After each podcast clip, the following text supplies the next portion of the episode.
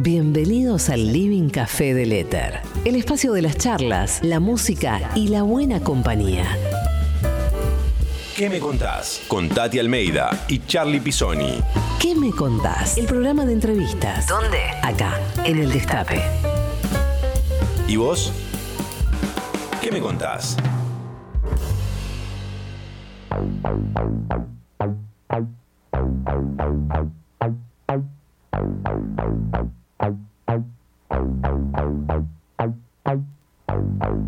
Buenos días a todos, todas, todes. Esto es ¿Qué me contás? De 12 a 13.30 aquí por el Destape Radio, por el Destape Web, por el YouTube, por Telecentro, por todas las repetidoras que tiene el Destape. Mi nombre, Charlie Pisoni. Y aquí, a mi lado, la número uno de la radiofonía argentina, Lidia Estela Mercedes, mi Uranga, alias desde la clandestinidad. Tati Almeida.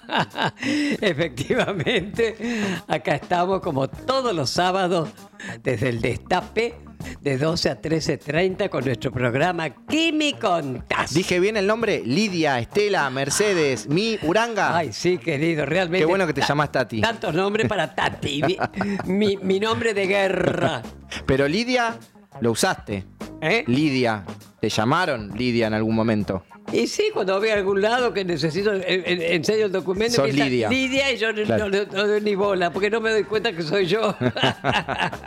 Bueno, Tati, ¿qué programa que tenemos aquí? ¿Y- Porque ¿Y qué te parece? la productora general aquí a mi lado consiguió a nada más y nada menos que Ismael Serrano, que va a estar acá, acá, al ladito nuestro, va a estar Ismael Serrano. Con la guitarra. Eso, con la guitarra también, así que tienen que quedarse porque hoy se viene un programón y aparte tenemos un montón de premios, un montón de premios para ustedes Es que están del otro lado, al 11 25 80 93 60, en nuestras redes, arroba que me contás en Instagram, en las demás redes. Nos mandan un mensaje para el invitado y, y participan de un montón de premios. Por ejemplo, tenemos cervezas de identidad cervezas, arroba identidad.cerveza en Instagram. Síganlos, son compañeros. Ahí Gaby, un gran compañero. También vamos a estar regalando una cena de la capitana de nuestro amigo Kirno Costa, Pavada. donde se come bárbaro el pastel De carne. de, de papa, el papa, pastel de papa. Se come riquísimo. Una cena para dos personas, para ustedes también. Y además, entradas para el teatro para ver cómo provocar un incendio en el multiteatro. Mira, está Gonzalo Heredia, Eugenia Tobal, Laura Escurra y Nicolás García Hume. Eh, Tenemos obra- que ir, che. ¿eh? hay que ir, y hay que agradecerle a Carlos Rottenberg también, que Sí, nos regala las Muscari, entradas. y a Muscari, también, Claro. el multiteatro. Tenemos entradas, dos entradas para ustedes, una cena para dos personas la capitana y un six pack de identidad cervezas. Nos mandan un mensaje y un, un- un- una- un mensajito para nuestro invitado. Tati, tenemos un spot de Provincia Seguros. ¿Querés escucharlo? Dale. Ahí, cuando te subís al auto, mientras remodelas tu casa o cuando abrís tu negocio todos los días. Te acompañamos en cada momento de tu vida para que puedas desarrollar tus proyectos con la tranquilidad y el respaldo de siempre. Llama al 0810-222-2444. Consulta con tu productora o productor asesor de seguros. Ingresa en provinciaseguros.com.ar o seguinos en nuestras redes sociales. Provincia Seguros, una empresa del Grupo Provincia. Número de inscripción 499, Superintendencia de Seguros de la Nación 0800 666 8400 Bueno, Tati, queremos dedicar este programa a dos grandes periodistas que se fueron esta semana. Ay, sí, por Martín. Jauregui y Mariana Moyano, la verdad, una gran pérdida, sobre todo, Ah. bueno, a mí me tocó conocerla a Mariana, una Sí. gran compañera. Tal cual, tal Este, cual. Muy importante su, su- su desarrollo periodístico y, y- y su labor. Y, Y cómo siempre, fue de- siempre del lado de la defensa de los derechos eso, humanos. y cómo fue demonizada por eh, su participación en 678. Así que un abrazo grande a toda su familia, a su hijita, a su mamá, a su hermana Caro. Desde acá le queremos dedicar este programa a ellos dos. Esa- y como tantos seguirán siempre presentes, este, Charlie, ¿eh? Así realmente. es. Escuchamos un poquito de música Dale. y ya, ya, ya, acá con nosotros, Ismael Serrano, con su viola también. Ahí está, bárbaro. Estás escuchando a Tati Almeida y Charlie Pisoni. ¿Qué me contás? En el Destape Radio.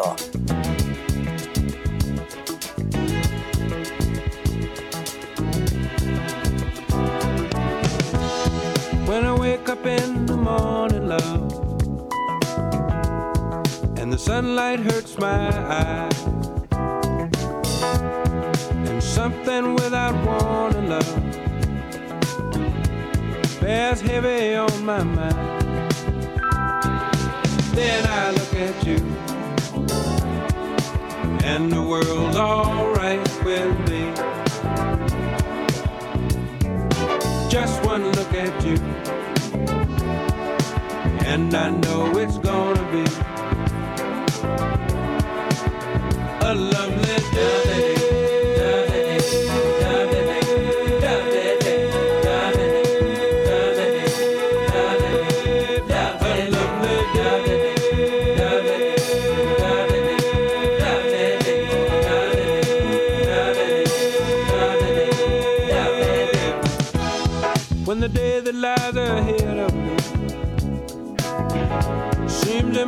impossible to face. When someone else instead of me always seems to know the way. Then I look at you, and the world's alright with me. Just one look at you, and I know it's gonna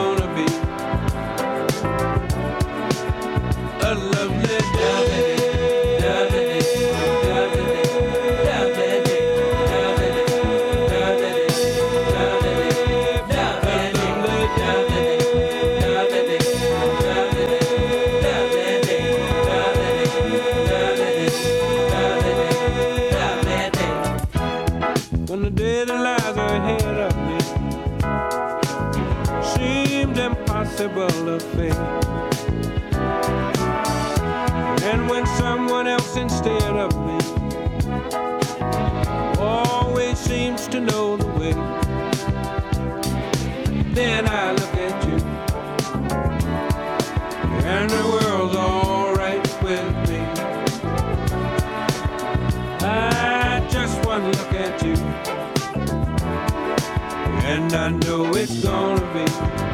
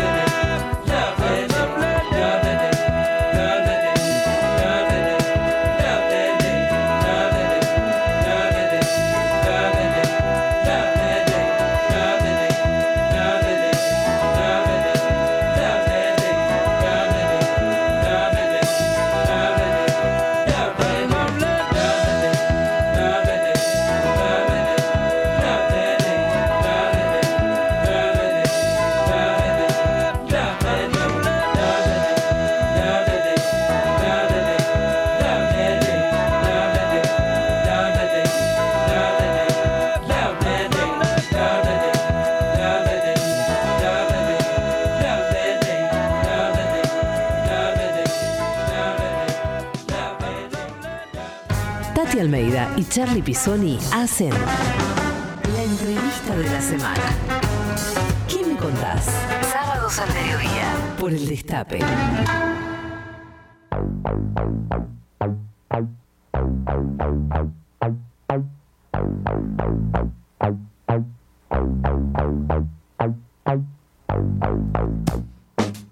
Seguimos en ¿Qué me contás? 11 25 80 93 60. Podés mandarnos mensajes para nuestro invitado que está acá, ya en el estudio. Y Tati, ¿querés que te lo presente? Dale. Mirá, nació el 9 de marzo de 1974 en Madrid, España. Su infancia la vivió en el barrio de Vallecas. Sus padres son Rodolfo y Julia. Nació eh, en Madrid. Su infancia estuvo. eh, perdón, sus padres son Rodolfo y Julia. Es papá de Martín y Lila. Abandonó la astrofísica para cantarnos sus poesías y contarnos sobre el amor, la vida y el compromiso social que también se puede acercar a las estrellas. El invitado del día de hoy es. Ismael Serrano. Hola. Hola, qué lindo, Ismael. Nada, encantado. Te imaginas que para nosotros un placer y que vengas personalmente, realmente. Sabes lo que te queremos, lo que te quiere el pueblo argentino, ¿no? Bueno, nuestro programa se llama ¿Qué me contás? Así que nos vas a contar muchas cosas este, que te vamos a preguntar, ¿no? Eh, una pregunta fuera de lo que eh, pensábamos hablar. Nosotros nos conocimos en el año 2004. Sí, por ahí hace ya casi 20 años, sí. Eh, qué maravilla, cuando yo te llevé el libro de Alejandro, ¿te acuerdas? Y que vos escribiste en la otra edición, hermoso lo que le pones a mi hijo en ese libro de poesía, ¿no? Así que bueno, escúchame. Eh, tu primera vez que llegaste acá y que cantaste fue en el 1997 y el disco se llamaba Atrapados en Azul. ¿Qué me contás? Bueno, yo creo que fue el comienzo de un largo idilio. O sea, a mí me, mm, me acuerdo que por aquel entonces eh, yo estaba en una compañía de discos, se llama eh, Polygram, y había, trabajaba aquí en Polygram un histórico de la música argentina, se llama Pelo Aprile que de repente entendió que mi disco quizá podría encontrar aquí un público y fue una sorpresa porque una canción como Papá cuéntame otra vez, que yo pensaba que era una canción local, que hablaba de, mi universo, que hablaba de, mi país, de, la cultura política de mi país, de repente, mm, bueno, pues eh, se hizo popular eh, y aquí encontró a gente que, de alguna manera se identificaba también con esa mezcla de, reproche, de esperanza, de, bueno, mm. de, lo, que habla la, la canción. Y, nada, empecé a tocar en pequeños sitios. La primera vez que yo canté en Buenos Aires éramos, no sé, 50 personas en la trastienda. Mm. Y poco a poco ese público fue creciendo. Luego nos fuimos a un teatro. El primer teatro en el que yo toqué, que yo creo fue ya en el 98, fue el Maipo. Y de ahí pues nos fuimos a Corrientes, a la calle Corrientes, en el, el Rex o el Ópera. Empezamos en el Ópera, creo. Y la verdad es que, bueno, hasta ahora, o sea, que fue, fue un descubrimiento porque me cambió la vida, me cambió la vida en muchas instancias, claro. Y eh, recién hablamos de Rodolfo, tu viejo, ¿no? Eh, periodista, poeta, comparten un universo poético y también escribe canciones para vos. ¿Nos contás un poco sobre tu viejo? Mi padre es periodista, jubilado, él fue periodista muchos años, ¿de qué diario? Del país. Exacto. Estuvo en el país él trabajando en, muchos sitios. Él empezó en, él empezó en una sección que ya no existe, que se, llama, se llamaba Laboral. Él hacía como la información de los sindicatos y todo eso, ¿no? Ahora ya se quedó en economía y desapareció la sección de laboral, pero él dice durante mucho tiempo que él sigue abriendo el periódico en la sección de laboral, de, de economía, ¿no? Donde trabajó mucho tiempo, pero luego ha pasado por todo, por Nacional, eh, cubriendo elecciones eh, por local, finalmente, donde él hacía muchas crónicas y ha recibido algún premio por sus crónicas locales, porque él le gusta mucho, eh, cultiva esto de, lo literario en el periódico, que es algo un tanto, o cultivaba, un estilo muy literario en el periodismo, que es algo que se ha, que se abandonado. Ahí estamos viendo a tu papá, mira. Sí, Sí, sí, eso es una presentación de un libro porque se jubiló como periodista, pero tiene, tiene más bolos que yo, tiene más conciertos que yo, más recitales, digamos, porque él eh, ha editado unos cuantos libros de poemas y, yo siempre que, puedo, pues como un soldado. Si me dice, hay una presentación en tal sitio. Mira. Ya que vamos. y esta debe ser una de las últimas presentaciones que hicimos de uno de sus, de sus libros de, poemas. Eh, ha escrito más cosas, ha escrito ensayo, pero y ha escrito últimamente incluso el guion de un cómic que es muy bonito sobre Vallecas, sobre, su, sobre ah, el, barrio en el que nos hemos criado.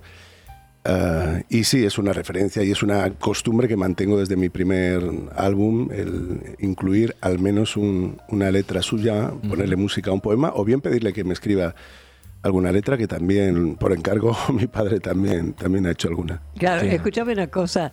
Eh, yo lo conocí a tu papá, ¿te acordás cuando me invitaste a ese restaurante? Contanos, ¿cómo es el tema de ese restaurante que cada cual tiene su sillón? No me acuerdo. Sí, sí, es la Posada de la Villa, que es... Eso, la eh, Posada... Sí, de la villa, que está muy, en la zona centro, es eh, cerca de la Plaza de la Cebada, cerca de la Plaza Mayor. Yo tengo la oficina ahí y mi padre es un habitual de esa zona. Yo descubrí un poco mm, eh, toda esa zona de la mano de mi padre que tiene, tenía su tertulia todos los viernes.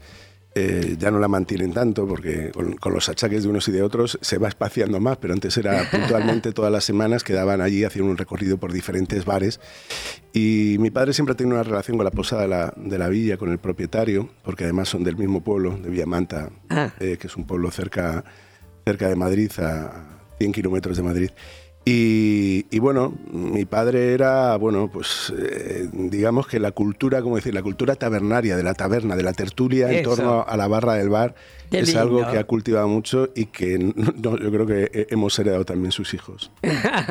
bueno, ya sos casi argentino, Mm. porque tantas veces que venís, ¿no es cierto?, acá profesionalmente. Mm. Pero además hiciste familia con una argentina, ¿no es cierto?, con Jimena justamente Ruiz Echeusi.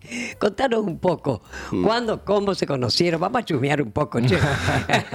Bueno, nos conocimos, ella es actriz, eh, pero también es eh, traductora literaria. Eh, y bueno, estaba trabajando en un proyecto de un guion cinematográfico con un director de aquí, Juan Pablo Martínez, y trabajando en el guion, él quería hacer una adaptación de una película independiente de Estados Unidos.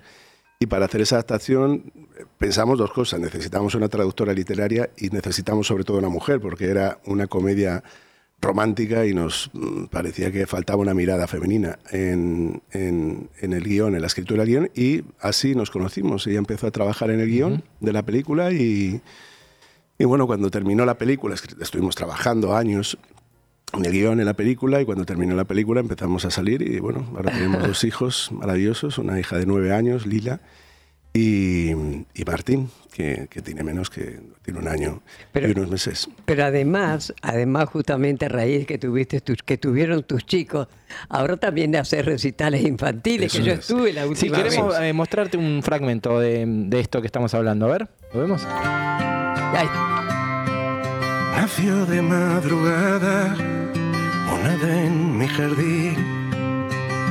Dormida la arropaban las hojas de un.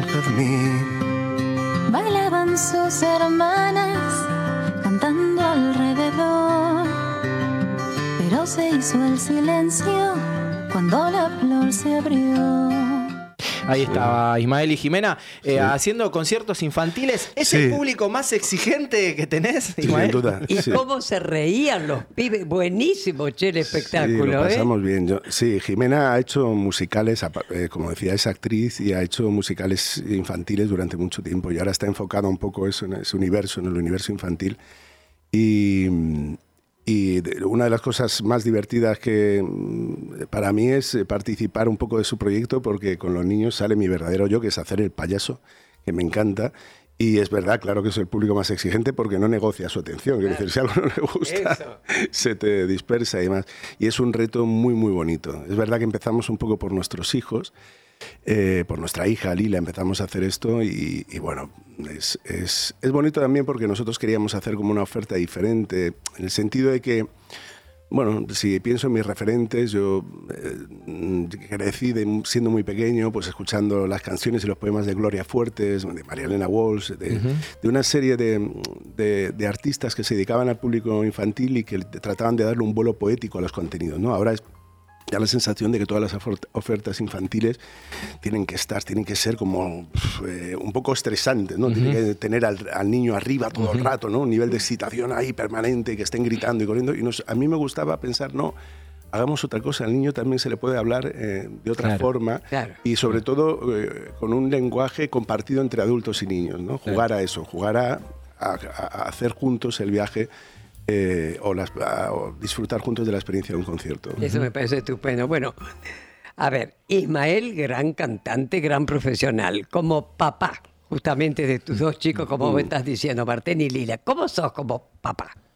Ahora mismo un sufridor, un, pa- un padre que sufre porque a mí una de las cosas que más me apasionaban de este oficio eran, siempre han sido los viajes, Claro. ¿no? Viajar.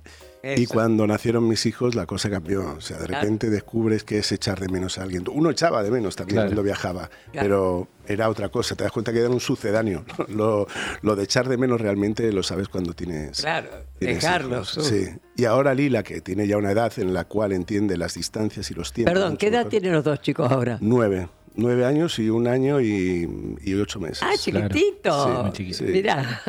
Pero Lila ya, ya entiende que cuando le dices, un- ay, cuando son muy pequeñitos, le dice, vuelvo en una semana, la semana es algo elástico, relativo, que vuelvo en un mes y es algo que no, no, no, no. Pero Lila sí, Lila ya sabe que si vuelvo en un mes es muchísimo tiempo y hablamos todo lo que podemos.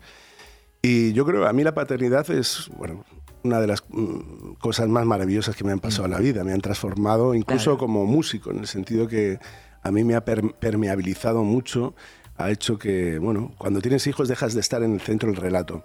Claro. de- de- del relato propio, ¿no? Porque te das cuenta de que, de que hay otra gente que, que lo ocupa, en los hijos, y eso yo creo que cambia tu mirada hacia el mundo y es muy bueno porque te nutre a la hora de escribir. O sea, a mí me ha transformado, me ha hecho más permeable, me ha hecho tomarme menos en serio. Eh, me- me- vamos, yo le debo mucho a mis hijos y, y- y ha transformado mi vida. uno- no, no digo que se llegue, o sea, no- yo no soy un, eh, no sé hacer una apología a la paternidad porque cada cual encuentra sus caminos y hay gente que decide o que no puede o lo que sea. Pero mi camino fue este, el que me llevó a la paternidad y que me llevó a entender el mundo desde otro lugar y a comprometerme aún más en, la, Claro. en que este mundo tiene que cambiar, que tenemos que hacer un mundo mejor Claro. para ellos. ¿no? Claro. Bueno, eh, aquí el invitado elige la música. Ismael eligió Lucía de Serrat. Mm. Contanos a dónde te transportás con este tema de Joan Manuel. Bueno, me transporta al tocadiscos de mi padre, de mis padres. Eh, mis padres, eh, mm, bueno, siempre les ha gustado la canción de autor y en el tocadiscos, sobre todo en- a la hora de comer y tal, so- solía poner a veces el tocadiscos, pero sobre todo mi recuerdo es el de los largos viajes. Antes, los viajes de vacaciones cuando íbamos a la playa eran mu- mucho más largos que ahora. Uno salía, salía con la fresca porque no había aire acondicionado, salía lo más temprano posible y llegabas por la tarde. Eran otras las carreteras y otros los coches. Y en esos largos viajes sonaban en el, en el cassette, en el radio cassette, tengo el recuerdo de estar escuchando cantautores y Lucía Serrat era una referencia ineludible, probablemente uno de los discos más maravillosos en la historia de la música para mí en, en español es el disco Mediterráneo y es una referencia y bueno, y Lucía es una canción hermosa eh, y emocionante y, y, bueno, que, es, que, que- que he cantado y he tocado muchas veces, sí. Escuchame, Ismael, lo conoces a Joan Manuel. sí, lo conozco. ¿Y nunca cantaron juntos? Sí, hemos ¿Ah, cantado sí? varias veces. De hecho, yo creo una de las cosas. Ah. bueno, a Buenos Aires le debo muchas cosas porque. A Argentina le debo muchas cosas porque he tenido la posibilidad de compartir escenario con gente a la que admiro profundamente y uno de ellos fue Serrat. Estoy Mira. cantando, me invitó a cantar a, a Buenos Aires y estando yo aquí me dijo, Oye, ¿por qué no te vienes a Santa Fe y cantamos otra vez juntos. Ay, y qué tal? Y yo, vamos, dije, ¿cuándo? ¿Dónde? Vámonos ya. Y, y me acompañé a Santa Fe y estuvimos cantando juntos, luego hemos grabado algún, alguna canción juntos, o sea que sí, sí, le Qué quiero. maravilla. Le admiro y le quiero mucho, ha sido siempre Claro, muy generoso. El nano. Bueno, escuchamos Lucía de Joan Manuel Serrat y Dale. después volvemos con más Ismael Serrano aquí en ¿Qué me contaste a ti? Dale. Dale. ¿Qué me contás? El programa de entrevistas, todas las semanas, una historia para guardar. Vuela esta canción para ti, Lucía, la más bella historia de amor que tuve y tendré. Es una carta de amor que se lleva el pintado en mi voz a ninguna parte, a ningún buzón. No hay nada más bello que lo que nunca he tenido, nada más amado que lo que perdí. Perdóname si hoy busco en la arena una luna llena que arañaba el mar. Si alguna vez fui un ave de paso, lo olvidé para anidar en tus brazos. Si alguna vez fui bello y fui bueno, fue enredado en tu cuello y tus senos. Si alguna vez fui sabio en amores, lo aprendí de tus labios cantores. Si alguna vez amé, si algún día después de amar fue por tu amor, Lucía, Lucía. Tus recuerdos son cada día más dulces, el olvido solo se llevó la mitad y tu sombra aún se acuesta en mi cama con la oscuridad entre mi almohada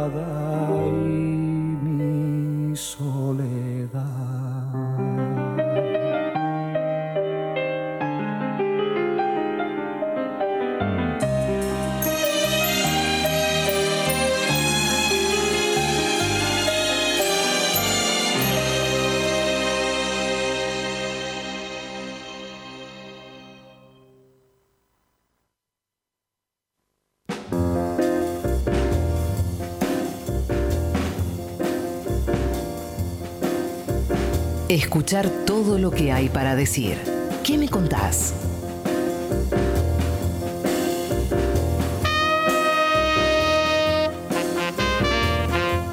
Seguimos en ¿Qué me contás? 12 y 33, 25 grados en la ciudad de Buenos Aires. Lindo, lindo calorcito se viene, ¿no? Finalmente. Bárbaro, bárbaro. ¿Qué te parece? Día peronista, Tati. Bueno, estamos aquí con Ismael Serrano y la gente del otro lado nos dice, a ver.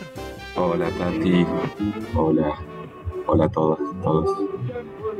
Eh, te habla, les habla Gonzalo de Paraná, viviendo en Boedo. De Panamá. Particularmente eh, hoy me emocionó eh, escucharlos. Eh, apenas empezaron. Eh, les mando un gran abrazo, un gran abrazo al grande de Ismael. Bueno, gracias. Hola amigos del Destape, acá siempre en el Destape militando para, para la mejor justicia social.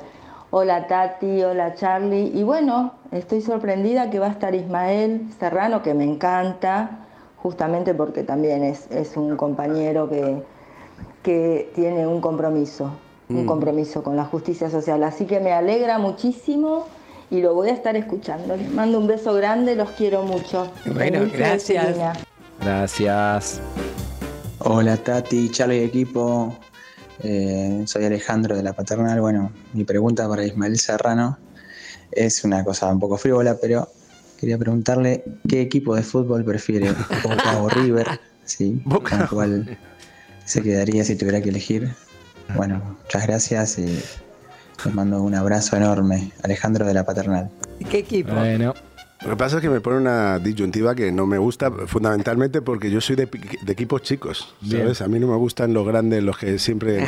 Mira, aquí tengo un amigo que es de Gimnasia La Plata, otro que es de Colón, que están sufriendo un poquito estos días y Sí. yo siento más... eh, querencia por estos chicos. Yo soy de Vallecas, yo soy del Rayo Vallecano, por Claro. ejemplo, ¿no? O, de- Claro. o del Atlético del Atlético de Madrid, que sin ser un, un club chico, sí, sí nos tiene educados en el arte de sufrir. somos sufridores, somos sufridores y me siento más cercano. Entonces Boca o River tampoco no, no, no me atrevo. Bien. Bueno, escúchame, ahora está presentando justamente acá en la Argentina la canción de nuestra vida, ¿no? Vas a cumplir 50 años dentro de poco.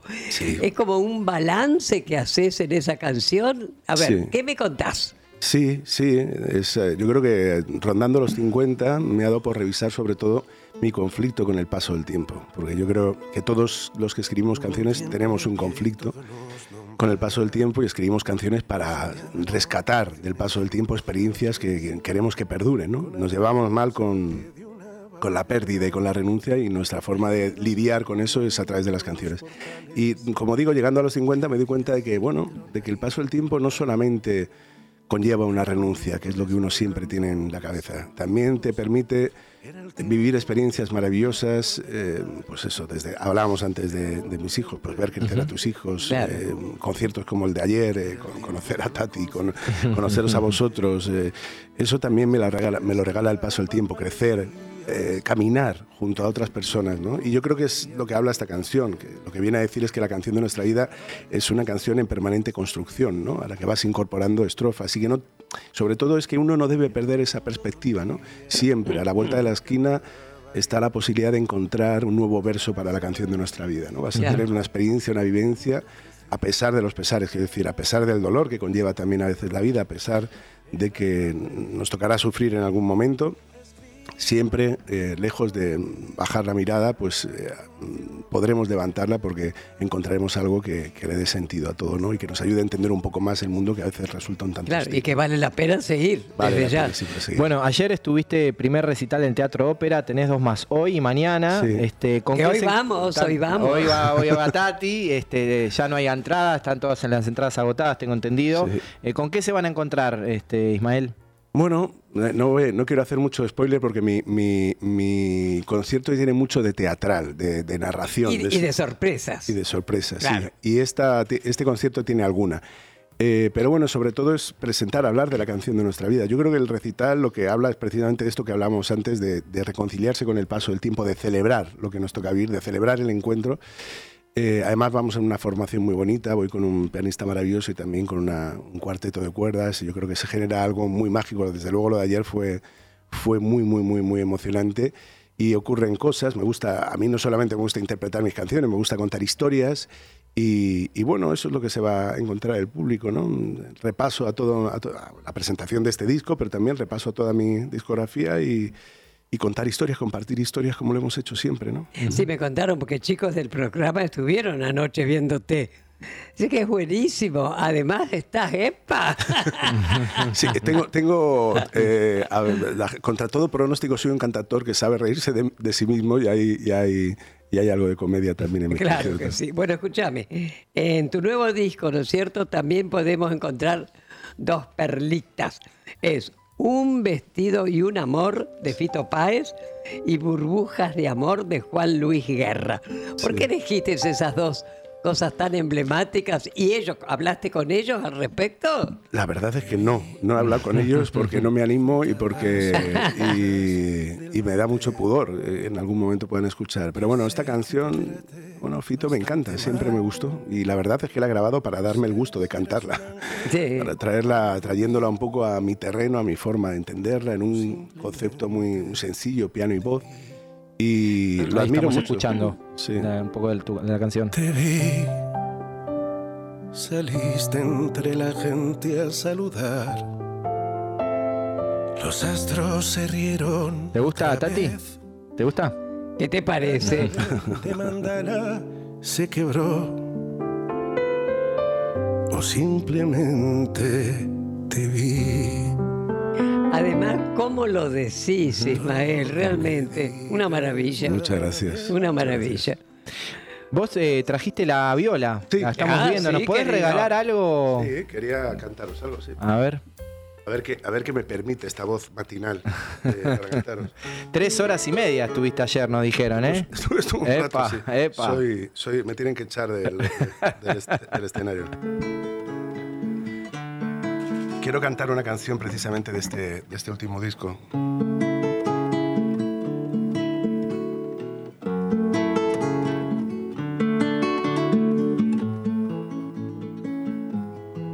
Voy a afinar un momentito. Es una canción que se llama Me Amo y que escribí, mira, por ¿Cómo aquí. se llama? ¿Cómo se llama? Me amo, me amo, porque es una canción, es una reivindicación de- del amor propio, por así decirlo, ¿eh? Ah. contra...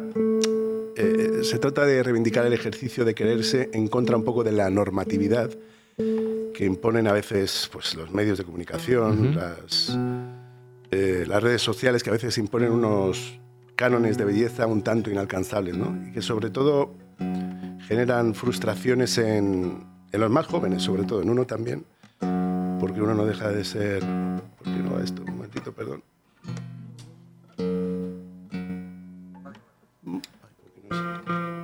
Perdón, eh, perdón. Tomate todo el tiempo que quieras. Hay un montón de gente ahí en el- en- mirando por el canal de YouTube. Mucha gente, muchos mensajes para Ismael también, Sí. saludándolo. Muchísimos mensajes para Ismael. Me imagino. Y yo acá también, en mi celular. Mm, ¡Uh! También. Estoy en ello. Ya casi está.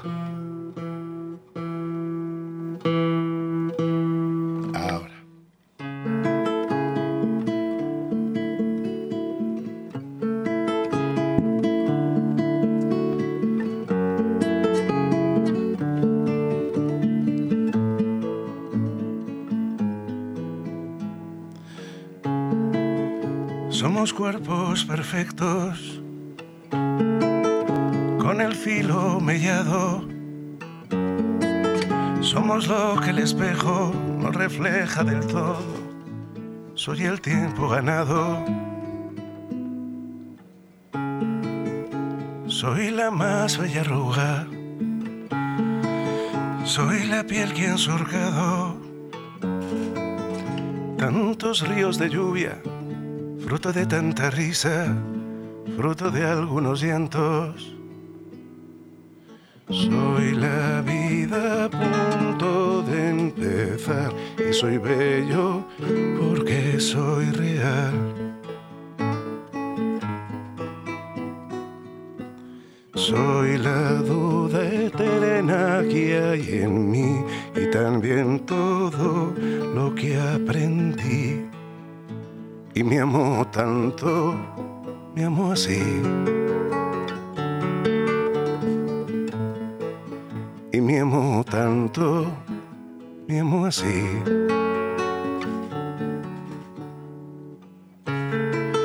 Soy la curva más bella que la luna trazó. Soy la talla perfecta para vestir el traje de tu celebración. Soy el árbol pelado que se empeña en ser flor. Soy lo no planeado, soy el viento que arrastra una vieja canción. Soy la vida punto y soy bello porque soy real. Soy la duda eterna que hay en mí y también todo lo que aprendí. Y me amó tanto, me amó así. y me amó tanto, me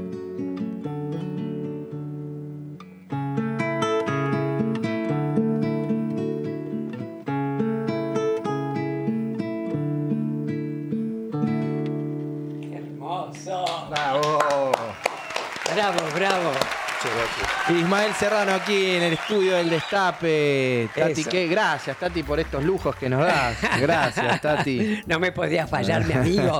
No, no. Y al que también se le debemos es a Néstor. A Néstor que está ahí. Gracias, Ay, Néstor. lo- Néstor, Gracias, otra Néstor. entrada. Néstor. Ismael, eh, tuiteaste anteayer, eh, hay que detener la barbarie en Gaza. Es un genocidio transmitido en directo, miles de niños asesinados y la escalada sigue en aumento. ¿Cómo se puede permanecer impasible ante semejante atrocidad? Te pregunto, ¿cómo se puede permanecer? ¿no? Eh, es porque es lo que todos nos preguntamos realmente. Sí, así es. Y la, comunidad internacional supongo que, bueno, no... lleva tiempo el- lo que lleva ocurriendo en Gaza, en Cisjordania. En general son... eh, es un conflicto, es un problema que lleva desatendido. Yo he colaborado bastante con Naciones Unidas, con la Agencia del Refugiado eh, Palestino, la UNRWA, que se ocupa de todos los campos de refugiados y de los que están en territorio palestino y los que están fuera. ¿no? Eh, a todos nos conmovió la atrocidad del, del atentado de Hamas, eh, por supuesto, que fue mm, execrable y, y terrible. Eh, pero el derecho de, de defensa de Israel no, no puede amparar la violación de- del derecho internacional, de Claro. los convenios de Ginebra, lo- que prohíben los castigos colectivos. ¿no? Mm. ¿Qué es lo que está ocurriendo? O sea, la escalada es, y las imágenes que están llegando y lo que está ocurriendo ahora, bueno, las imágenes que han llegado hasta ahora, porque a, a día de hoy están cortadas las comunicaciones y es muy difícil tener imágenes de lo que está ocurriendo allí.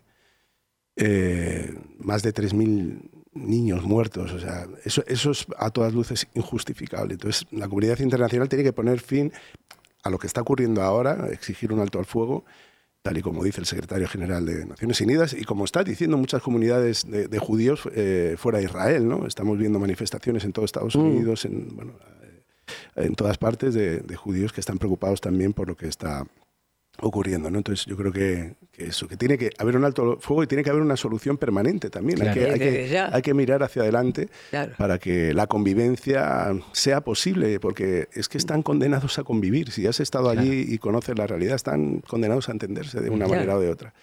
Yo no he estado en Gaza, yo he estado en Cisjordania, en los campos de refugiados, y es una situación muy terrible, es una situación de, de apartheid, que es así, es un, es un territorio ocupado. Y muchas veces cuando me hablan, ¿no? cuando me dicen, eh, no, pero eh, no ponen en dudas eh, lo, lo que uno pueda decir con respecto a, a lo que allí ocurre, yo siempre digo, vayan, vayan a Cisjordania en la medida que pueda. A Gaza, es- a Gaza evidentemente es imposible. Y, o si uno pudiera ir, no vería más que escombros y ruinas, pero en Cisjor- en Cisjordania, donde no está jamás y donde hay también represión y, y- y- y una situación terrible de violencia, yo invito a la gente que vaya y que pase por un checkpoint y que vaya a Hebrón y vaya a la segregación y el apartheid en el que viven, que vaya y lo vea y que vea cómo los colonos van usurpando las tierras de, de los palestinos y sus recursos, que, que vayan y lo vean, que, no, que, que se puede, que eh, va- a través de multitud de organizaciones no gubernamentales, ¿no? Y, y es una pena porque cuando haces una explicación de este, y ocurre mucho en Twitter, es verdad que Twitter, eh, por otro lado, es ya un, Una cloaca. es una cloaca, ¿no? Que enseguida te, te, te tachan de antisemita y, y- y- y no es así, no es así para nada. ¿no? No es- no- no- como digo, gran parte del pueblo judío también está condenando, muchos judíos están también condenando el- el- la escalada Claro. de, Ahí, de- de violencia. O sea que, bueno, en fin. Sí, sí, es que no puedes permanecer impasible. Yo entiendo que hay gente a la que le, le- le da puro o... pff, Opinar. eh, opinar en un, con- en un contexto así, en el que es verdad que te penaliza. De alguna manera es bastante probable que a uno le penalice decir según qué cosas y según qué contexto, pero, pero no puedes mirar a otro lado. ¿Cómo haces para mirar a otro lado? ¿Cómo haces para, para no ver lo que está ocurriendo y no, y no expresarte? con- Yo creo que es casi obligado. ¿no? Además, no hay efecto sin causa. ¿eh? Sí, hay sí, que sí. buscar justamente la causa. Hay que, hay ¿no? que entender el contexto, que es lo, Sí, yo creo que vivimos ya. en un tiempo en el cual, y precisamente Twitter es experto en eso, yo creo que las redes sociales mm, probablemente tengan muchas cosas positivas, pero una de las cosas negativas que han, que han traído es, es la ausencia de contexto. Es decir, lo que vale es el, el Twitter, se, se encapsula tanto el mensaje que mm, se elude el contexto, con lo cual entender el mundo y entender lo que ocurre y entender la geopolítica en su, con una mirada un poco más amplia es muy difícil. Ni qué decir tiene la discusión por Twitter, que es imposible porque nadie está esperando que le des argumentos, lo único que quieren es o humillarte o insultarte o... Totalmente. Entonces, pero sí que se está perdiendo ese contexto. Estamos, que tiene que ver también con el déficit de atención. Es muy difícil, hemos ah, cultiva las redes sociales también nuestro déficit de atención, con lo cual entender el contexto conlleva una intención Claro. que, que no te, que los tiempos de las redes sociales no te permiten. ¿no? Ismael, eh, de alguna manera vos también has sufrido, digamos, el genocidio franquista, porque una de tus tías Mm. fue justamente asesinada y enterrada en una fosa común como NN. ¿Cómo ves vos esa memoria que no hay que perder de lo que ocurrió en España? ¿Se habla, se cuenta en los colegios, en las universidades? ¿Se habla de lo que ocurrió? Yo creo que no, suficiente. me Yo da la impresión que no. No, no, no se habla de ello, no se habla... eh, Claro, es que España fueron 40 años, 40 Es. años de dictadura que impuso... eh, Ah. La transición impuso sus reglas, no fue, no fue una transición en balde, ¿no? Porque ya no se trata solo del, del perdón a los que fueron responsables de, no ya de, de lo que ocurrió en la guerra civil, que en el caso de mi tía abuela eh, fue en, en la guerra civil, eh, sino durante tantos años de represión y de, y de dictadura. Quiero decir, muchos responsables acabaron en política eh, y se impuso un perdón, por así decirlo, ¿no? Mm. o se miró hacia otro lado. Pero ya, Dios. ya no se trata solo de eso, que, que, es sumamente grave, se trata también de la memoria, de, la memoria y de la construcción de un relato en torno a, a la, a la transición que es un tanto edulcorado, que precisamente eh, omite toda esa parte de renuncia que tuvo y la renuncia con respecto a nuestra memoria Claro. y a la memoria de los reprimidos. O sea, mi abuelo eh, luchó en el bando republicano eh, en Villamanta, en el pueblo, se hablaba antes del pueblo de mi padre, y era albañil, peón de albañil, y él no le daban trabajo en su pueblo porque había- después de pasar, por supuesto, por la cárcel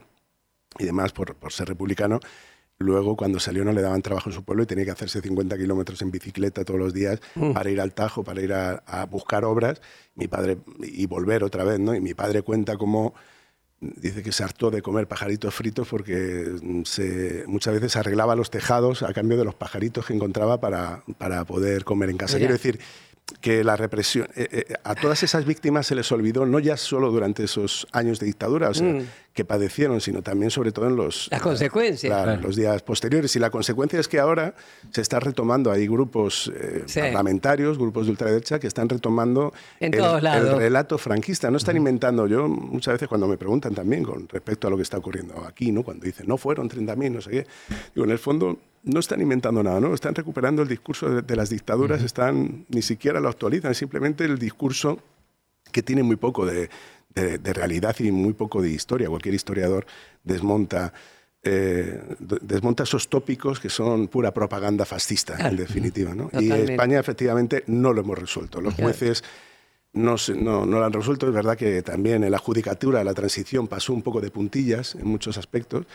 Eh, y no lo ha resuelto ni siquiera. Y cuando un juez se atrevió, como fue Garzón, que se atrevió a hacer Eso, tal, eso. enseguida se, le quitó, se le quitó de medio. Entonces, es algo que no, que no se ha resuelto. El conflicto que hay con respecto a la resignificación del Valle de los Caídos. A día de hoy, por ejemplo, había- acaba, un juez acaba de paralizar la exhumación de los cadáveres No. a petición de los... De los fachos. sí, sí, sí. Ahora, ahora vamos a seguir hablando de este tema que es muy interesante porque también toca la coyuntura argentina. Sí. Pero vamos a escuchar otro tema que eligió Ismael. Elegiste a Silvio Rodríguez y contanos por qué también. Bueno, pues porque yo aprendí a tocar la guitarra escuchando a Silvio Rodríguez. ¿Ah, Era, sí? yo tenía un tío, un hermano de mi, de, de mi madre, que ahora es director general de empleo, es un, es un, tiene un, es un alto funcionario de- del gobierno en la vuelta da la vida, porque él estudió Derecho Laboral y es catedrático eh, de, es de- doctor, perdón, en Derecho Laboral y ahora está trabajando en el Ministerio, elaborando muchas de las leyes que, se, que está llevando adelante este gobierno. Y él me enseñaba a tocar la guitarra y cantaba canciones de Silvio. Y, y bueno, y tengo mi deuda, por así decirlo, con Silvio Rodríguez en ese sentido, en el sentido de que me, me enseñó a- algunas cosas en, Que ahora no canta, ¿no es cierto? Que no, no, no. En Él- realidad no, no, no sé, no se lo escucha. Po- no, sí, él, él viaja menos, yo creo. le consta, le- viaja menos, estuvo hace relativamente poco en Madrid. ¿eh? Sí, sí está, ¿Ah, sí? sí está dando ¿Lo, conciertos, conocés- sí ¿Lo conociste? ¿Tenés trato? Sí, sí, sí. Yo tuve una de las cosas más bonitas que pude, que pude hacer en mi carrera musical es yo, Silvio, en La Habana, de vez en cuando hace conciertos en los barrios pobres, ¿no? En los Ah. barrios con menos recursos, por así decirlo. Claro. Y los hace de manera gratuita. Le gusta montar en los conciertos en la calle y, y es muy bonito. Y un día estando con él en La Habana, hace muchos años, estaba comiendo con él y me dijo, en el 2008, por ahí, eh, porque era, digo el 2008, 2009, 2010, porque era, estaba la crisis, pegaba muy fuerte en España. Y él me dijo, yo quiero hacer lo que hago en La Habana, de, de cantar en barrios, Claro. lo quiero hacer en Madrid, porque sé que hay mucho desempleo, que la gente no puede Mm. llegar, no puede acceder a mis entradas. Y le dije, bueno, pues si haces ese concierto lo tengo que organizar yo y lo tengo que organizar en mi barrio. Ah, Y entonces yo organicé un concierto gratuito de Silvio. Estaba Silvio, estaba Aute, que en paz descanse. Y me, deja- me dijo, Silvio, tienes que abrir todo el concierto que es tu barrio. Y entonces di un concierto en el barrio gratuito con la gente del barrio, con, eh, con ayuda de las GAE. Nos, nos echó una mano la sociedad de autores. El ayuntamiento, que por aquel entonces eh, pues era un ayuntamiento progresista, nos ayudó con muy poco. Y sobre todo, todo hay que decirlo, Silvio nos ayudó. Bueno, todos los que estamos ahí pusimos de nuestra parte, porque también tuvimos que poner de nuestro bolsillo. Y fue un concierto histórico en el barrio. ¿Qué te parece? Porque había decenas de miles de personas. Y histórico en mi vida, por supuesto. Yo me di el gusto de compartir escenario en mi En barrio, en el que yo me había creído. Con mi tío Ricardo, que estaba allí entre el público, que se lo pude presentar y le dije, mira, gracias a, a mi tío conocía tu música, además, mis padres, mis, mis hermanos, fue, fue inolvidable. Qué Bueno, maravilla. escuchamos a Silvio. Dale, y seguimos con la última parte. Después Es- volvemos a la entrevista a Ismael Serrano. exactamente.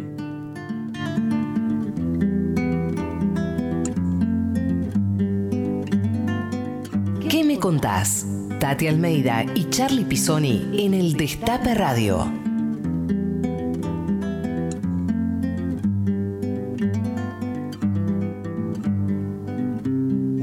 Se ha perdido.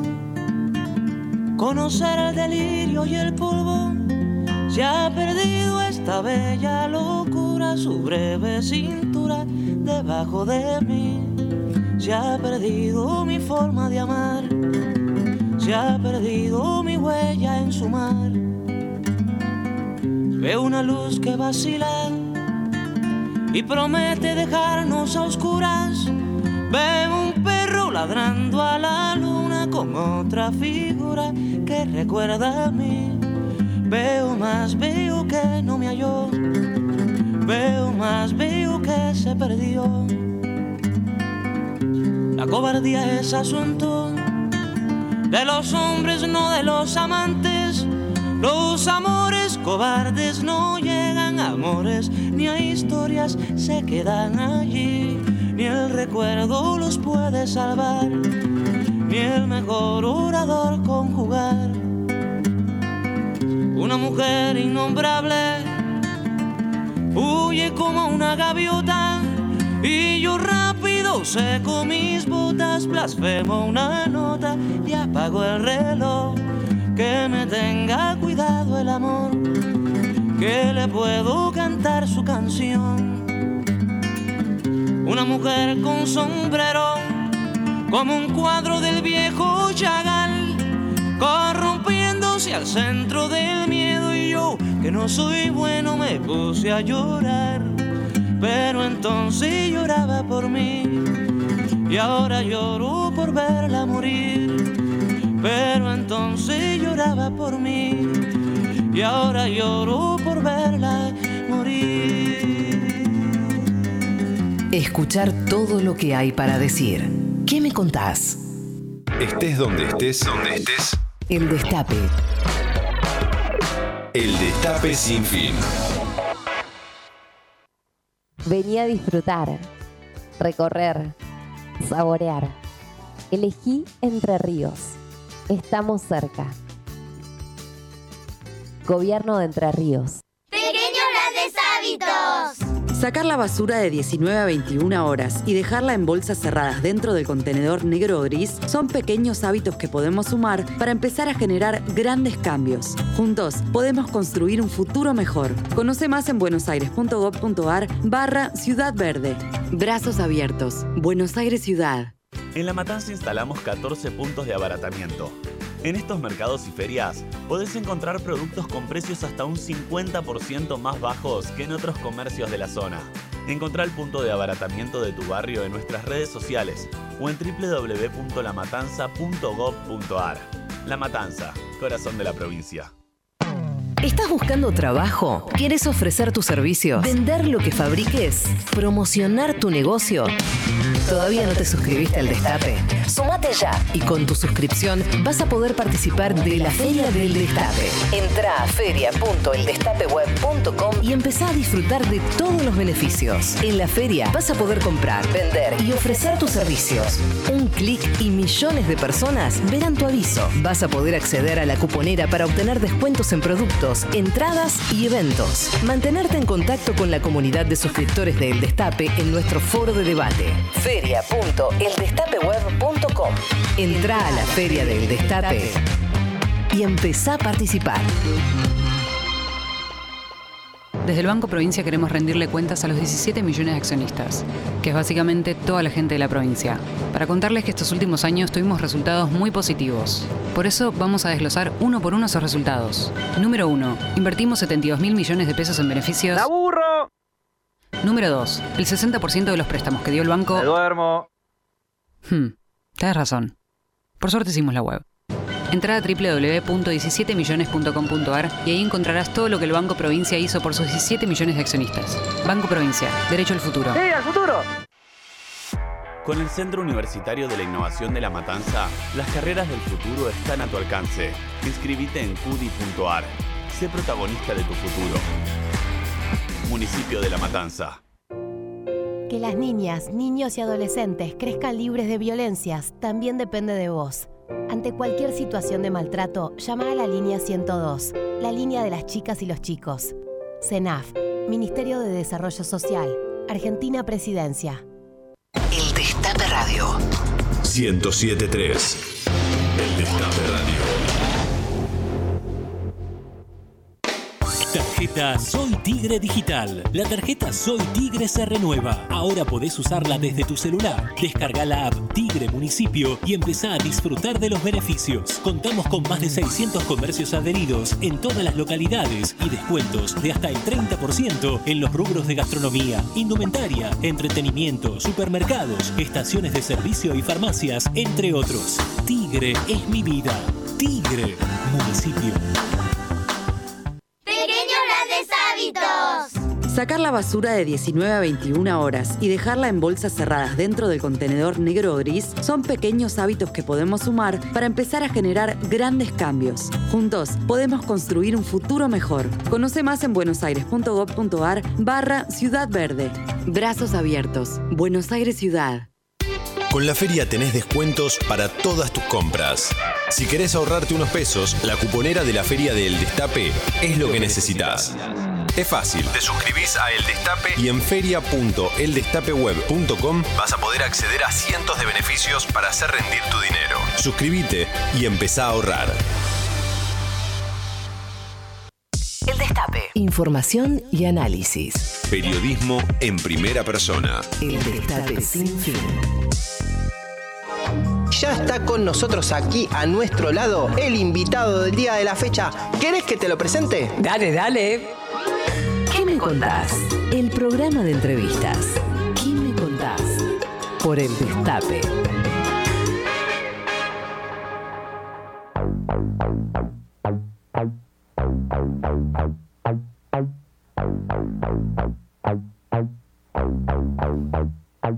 Seguimos en ¿Qué me contás? 1303, último bloque con Ismael Serrano. Y hay mensaje de nuestros oyentes al 11 25 80 93 60.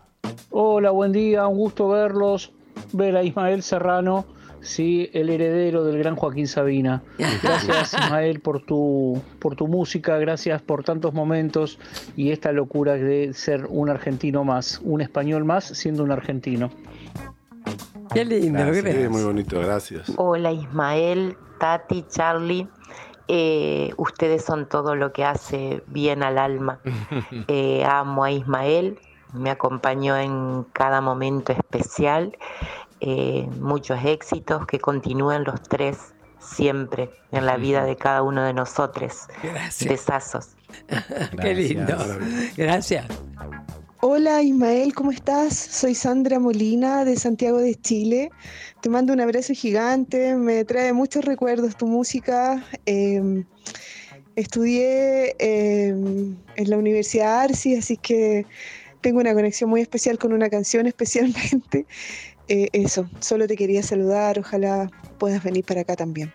Un abrazo enorme, que tengas un muy buen, una muy buena estadía en Buenos Aires. Muchas gracias, muchas gracias. ¿Y ¿Te vas para Santiago? Sí, vamos a dar, además vamos a dar un concierto gratuito en, en La Recoleta, ahí al Epa. aire libre, y va a ser muy bonito. Vamos a estar con toda la banda, con una banda que vamos a montar expresamente ahí. Vamos, va a ser, va a ser muy chulo. El día 3 estamos, eh, el día 3, ¿eh? ¿no? Sí. El día 3 vamos a estar allí. 3 de noviembre. 3 de Ahí noviembre. organiza la Intendencia de Recoleta, De Recoleta. Jadue. Sí, eso El es. compañero Jadue. Bien. Qué lindo. ¿Otro mensaje más tenemos? A ver. Abrazo enorme para Isma y para Tati. Los sigo, los veo y esta noche nos vamos a encontrar en el teatro. Eh, desde aquel papá, cuéntame otra vez, como decías, Tati. Así que muchos años. Besos para todos. Gracias. Bueno, Isma, llegaste al país en momentos uh, Sí, sí, sí. muy intensos que estamos viviendo, ¿no? Elecciones, balotaje ahora. ¿Cómo ves al país políticamente? Yo ya estoy cruzando dedos, prendiendo velas, te podés imaginar, porque vamos a ganar, ¿qué tanto? Sí, es un momento, es un momento crucial. Nosotros en Europa hemos vivido unos cuantos así, quiero decir, en Francia han tenido también esa, con la ultraderecha rondando, mm, en, en el balotage también final, eh, pidiéndole, es curioso, el otro día pensaba cómo se le pide siempre a la izquierda que, eh, que haga, tenga el compromiso cívico de votar incluso a la derecha con tal de que no gobierne la ultraderecha, quiero decir, a, a la izquierda siempre se le pide, pues eso, que no, que no, porque por aquello que no gane Le Pen, que vote a Macron o que vote a Chirac o que vote a quien sea, ¿no?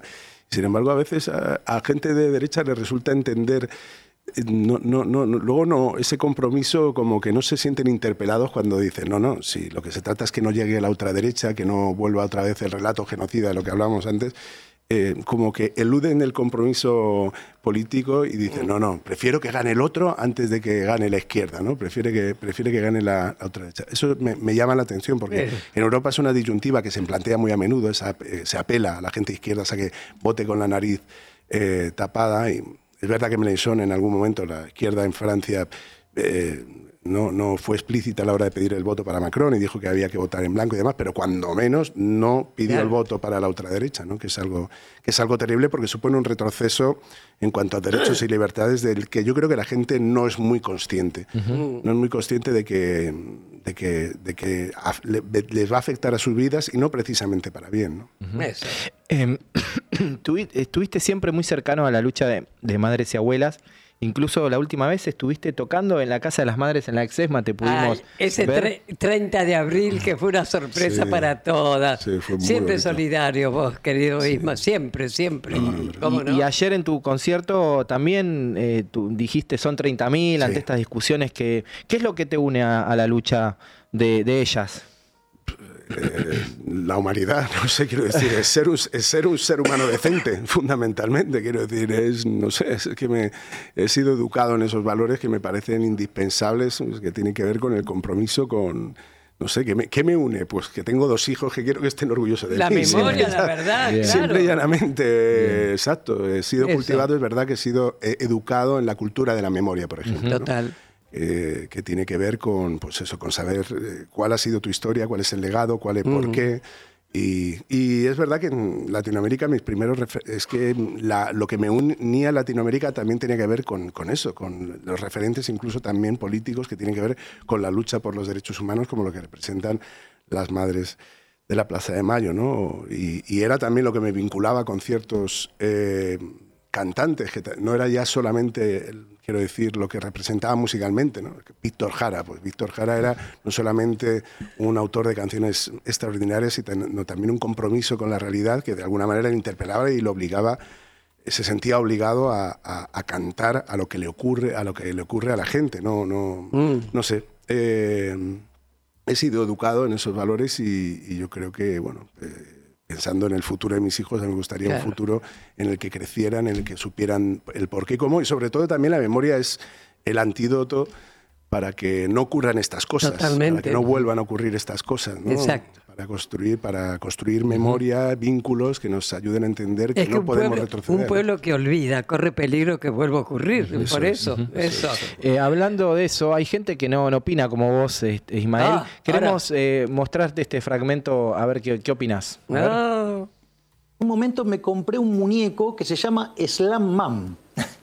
¿Y eso? Que es un- una suerte de, de- de- de muñeco tipo maniquí que, que tiene en, el- en el- en la, en la zona, de, digamos, de los abdominales y luces, y luces en la cara.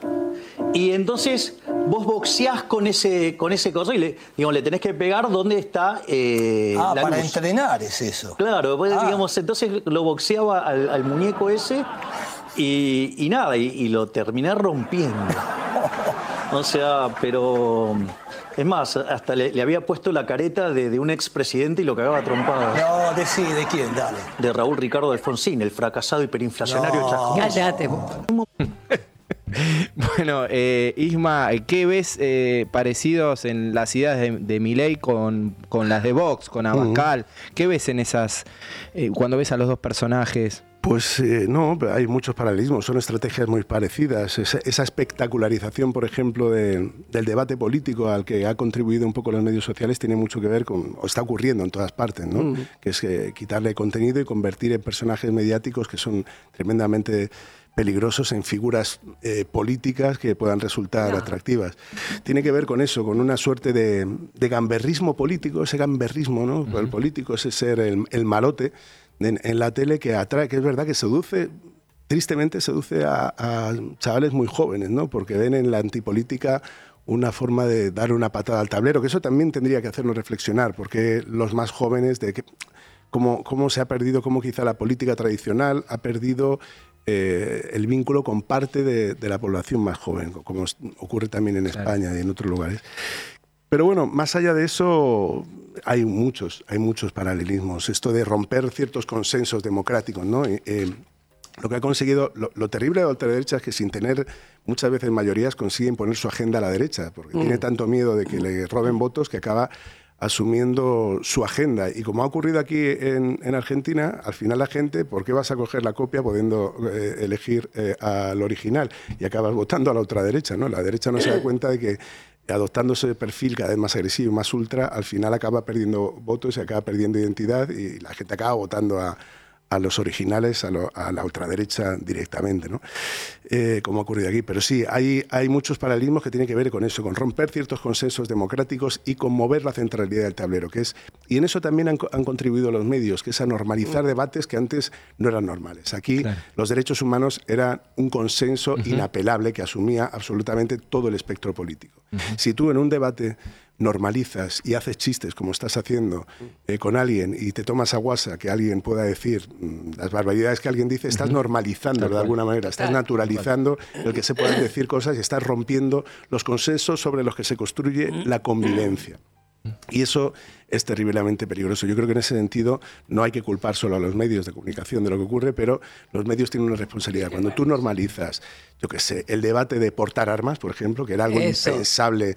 Pero es que en España ha pasado algo parecido, que en, en los, ¿Ah, sí? en los, eh, programas matinales que están sobre todo dirigidos a, a- a una audiencia mayor, a una audiencia por las mañanas en casa, pues amas de casa y, y demás, gente que trabaja en su casa, eh, de repente aparece un debate en el que se, se debate sobre eso, sobre la, normalizar las armas y demás.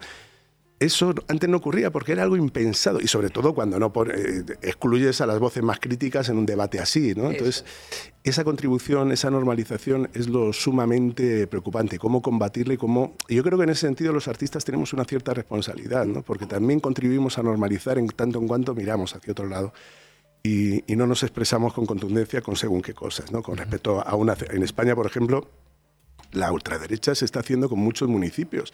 Se está haciendo en muchos municipios porque la derecha se ve obligada a pactar con Claro. ellos. Y está apareciendo, por ejemplo, la censura. De repente hay artistas que por ser como son, por decir lo que dicen, se ven censurados. Eso hay que denunciarlo porque además la censura y ese tipo de políticas al final eh, mm, pierden toda lógica. Quiero decir, uno puede creer que no te va a afectar, pero es que te va a acabar afectando. Claro. Totalmente. Bueno, estamos llegando al final de esta entrevista que ha sido un placer. Si vos supieras, esto revienta, ¿eh? ¡Ah! La cantidad de mensajes. Siempre nosotros terminamos la entrevista pidiendo que nos cuentes alguna anécdota, pero hoy la vamos a cambiar. Vamos a terminar pidiéndote que nos cantes una canción. El de padre, dale, puede La ser. tiene ahí, la tiene acá justo. Ah, mira. bien. Es la que vamos a cantar. Vamos a cantar para contar otra vez. Ay, sí.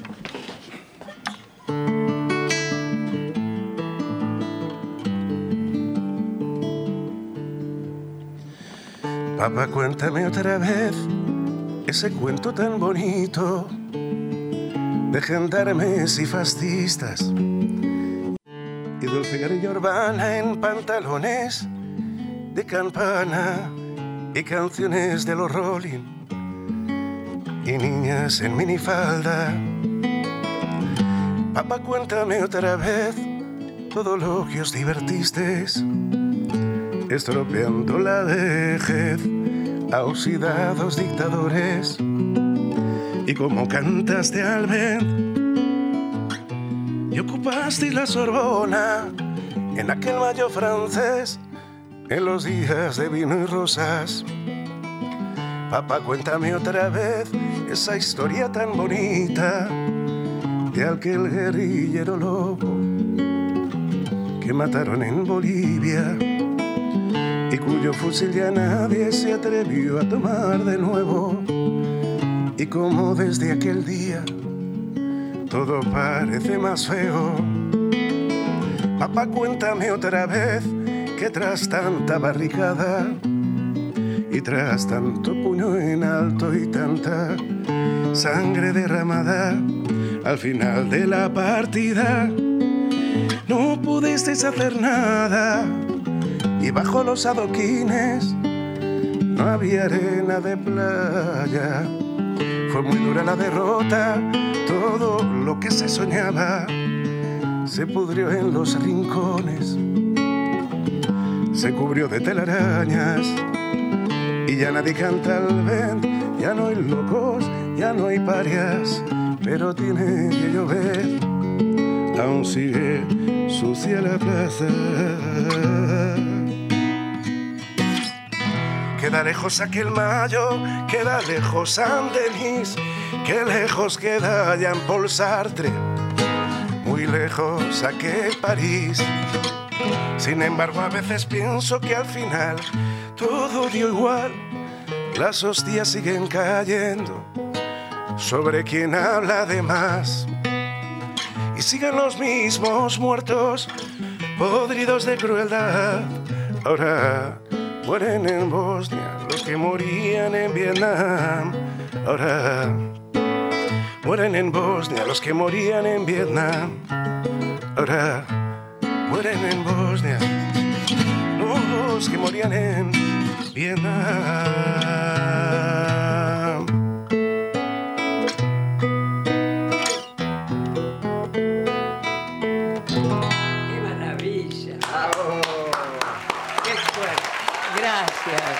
Gracias. Los regalitos. Tenemos regalitos para Ismael. Y para Néstor. Para Néstor también. ¿Dónde está Néstor? Mirá, esto es de Emilita, que es una compañera que hace artesanías. Te trajo un cuadrito para vos, un cuadrito muy especial que también a veces regalamos. Néstor, también venite que tenés regalos. Dale, Néstor. Mientras Ismael va abriendo los regalos, ¡Oh, qué bonito! esto es de Emilita. Mientras Ismael va abriendo los regalos, vamos, escuchamos unos mensajes de los oyentes. Mira. Hola, Para buenos mí. días. Habla Francisco Leta de Banfield. Eh, quería felicitarlos por el programa y bueno, eh, mandarle un fuerte ¿Yo? abrazo a todos y, y al admirado y tan querido Ismael Cerrado, ¿no? Eh, bueno, eh, feliz, eh, gracias por todo. Hola, buenas tardes. El programa eh, que me contás. Un, abrazo grande para Tati, Charlie y el gran artista que, que está en, la mesa, Ismael Serrano, que sigo hace muchos años. Bueno, le mando un abrazo y, hermoso programa que, estoy mirando desde casa. Y ahora desde Gran Buenos Aires. Gracias, gracias. Bueno, mira, Ismael, esto es un regalo muy especial de eh, la gente de Sulky, de Sebastián y Micaela, de sulky.com.ar, este, para que toques con, Oh, con, esas púas, este, con, con la... Con, tienen las púas, tienen la, el pañuelo, tienen el pañuelo de, de las madres. Mira, Tati, no sé si vos lo pudiste ver, las púas de Sulky. Sí, sí, me Bueno, la gente de también. Sulky es la que tiene un perro que se llama Tati. Lo único que me faltaba, le han puesto también a un perrito Tati, pero quiero aclarar. Ese perrito no habla conmigo. Aunque en realidad ahora los perros de este de- despreciable personaje, en lugar de, de hablar, lo están ladrando.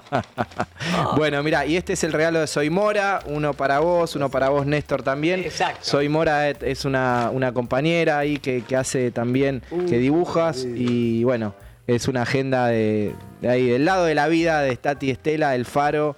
Así que, bueno, y, Y unos para alfajorcitos. Tam- para mi hija. Bueno, muy bien. se lo regalaron. Y unos alfajorcitos de la Dominga, que también dan cosita, vi, dan cosita a comerlos, los alfajorcitos de la Dominga. sí, eso, Para vos. También. Esto cuando lo he visto digo, pero esto da pena. Esto da pena comértelo, sí, pero son riquísimos, así que no, comelo sin pena porque son riquísimos. Bueno, muchos regalos para Ismael, para Néstor, gracias Néstor también.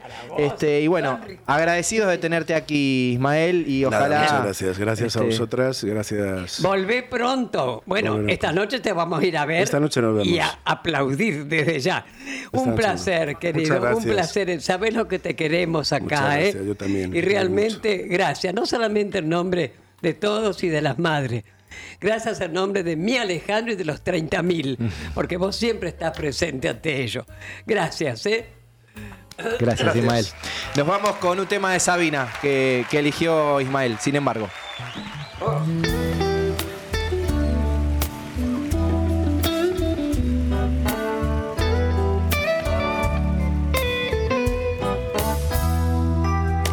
Sobra saben que eres la primera, que no miento si juro que daría por ti la vida entera, por ti la vida entera.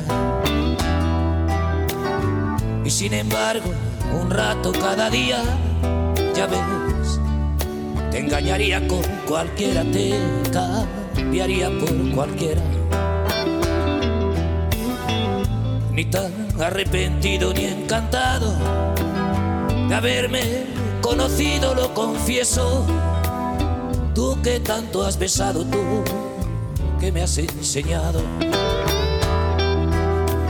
Sabes mejor que yo que hasta los huesos solo calan los besos que no has dado, los labios del pecado.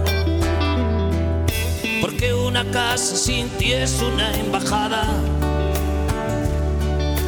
el pasillo de un tren de madrugada, un laberinto sin luz ni vino tinto, un velo de alquitrán en la mirada. Y me envenenan los besos que voy dando. Y sin embargo cuando duermo sin ti contigo sueño. Y con todas si duermes a mi lado. Y si te vas me voy por los tejados como un gato sin dueño. Perdido en el pañuelo de amargura que empaña sin mancharla tu hermosura.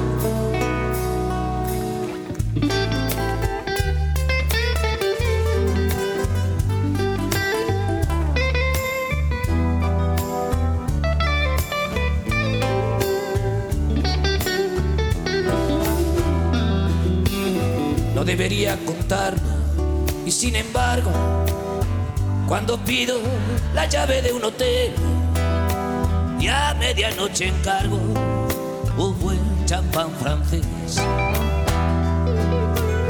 Y cena con velitas para dos, siempre es con otra, amor, nunca contigo, bien sabes lo que digo.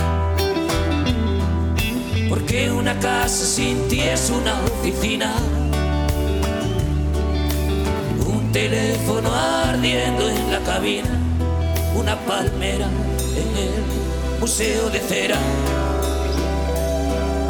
un éxodo de oscuras golondrinas. Y me envenenan los besos que voy dando. Y sin embargo cuando duermo sin ti, contigo sueño y con toda si duermes a mi lado. Y si te vas, me voy por los tejados como un gato sin dueño, perdido en el pañuelo de amargura que empaña sin mancharla tu hermosura. Cuando vuelves hay fiesta en la cocina y bailes sin orquesta y ramos de rosas con espinas. Pero dos no es igual que uno más uno. Y el lunes al café de desayuno vuelve la guerra fría. Y al cielo de tu boca el purgatorio. Y al dormitorio el pan de cada día y me envenenan los besos que voy dando.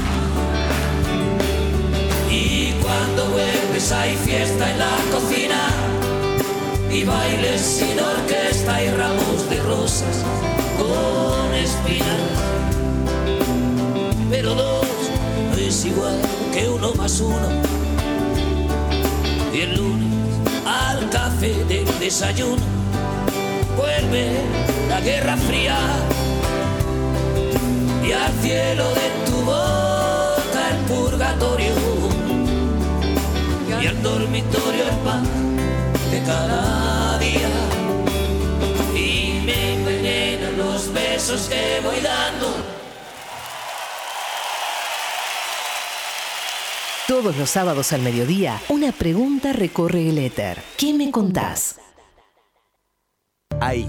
Subís al auto, mientras remodelas tu casa o cuando abrís tu negocio todos los días, te acompañamos en cada momento de tu vida para que puedas desarrollar tus proyectos con la tranquilidad y el respaldo de siempre. Llama al 0810-222-2444. Consulta con tu productora o productor asesor de seguros. Ingresa en provinciaseguros.com.ar o seguinos en nuestras redes sociales. Provincia Seguros, una empresa del Grupo Provincia. Número de inscripción 499, Superintendencia de Seguros de la Nación 0800 666 8400. No es rencor ni odio los que nos guía y te guía. Es justicia y lucha contra la impunidad. ¿Qué me contás? El programa de entrevistas del fin de semana.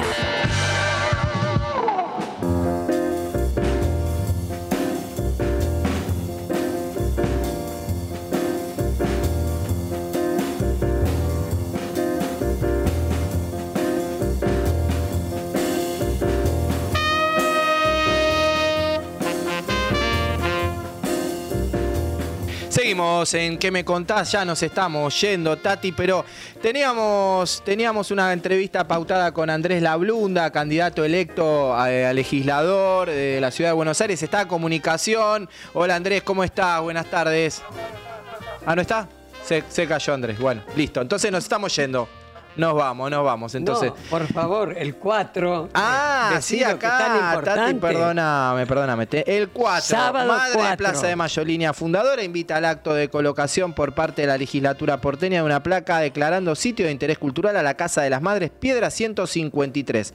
Los esperamos el sábado 4 de noviembre a las 14. Nos acompañan Víctor Heredia, Pablo Charri, La Chilinga, en Piedras e Hipólito Irigoyen. Así es, realmente es un reconocimiento muy importante para las madres. Así que las los esperamos, van a ver muchas personalidades que nos acompañan. Así que repito, sábado 4 de noviembre, 14 horas, Piedras 153. Bueno, Tati, nos estamos yendo. Muchos mensajes, muchos por Ismael, la verdad, impresionante. Esta gran productora de la radiofonía argentina que tenemos aquí al lado, que consigue lo mejor. Y estuvo acá, en el Destape Radio, muchos premios para nuestros oyentes. Tenemos ganadores, ganadoras. Eh, ¿Dónde están los ganadores? Porque hay muchos premios hoy. ¿Habemos? En mi corazón están los ganadores. Bueno, lo publicamos ahí en, la, en, en las redes de qué me contás porque te- tenemos un, un lío bárbaro acá. Bueno, en la operación técnica estuvo Nico Grimmer, en la producción general Belén Nazar, Caro Ávila, Candy Cuti, Lalo Recanatini, aquí a mi lado Tati Almeida, Charlie Pisoni y Ismael Serrano, acá en el Destape Radio. Y ahora viene el ochentoso, como dijo él, Carlito Zulanowski, que acaba de cumplir 80 años. Y no- ¡Ya, Perón! Y, no les, y les quiero contar que el festejo fue maravilloso en la Biblioteca Nacional. ¿Cómo lo quieren, Aula? Fue tan original, fue hermoso. Así que realmente, querido Aula, nuevamente, feliz cumpleaños. Así que un beso grande será a todas, a todos, a todes. Hasta el próximo sábado de 12 a 13.30, acá en el Destape, con nuestro programa ¿Qué me contás? Nos vemos, Tati, los ganadores en las redes de que me contás. Nos vemos, chau, chau, chau. Compañero, siempre fuimos compañeros.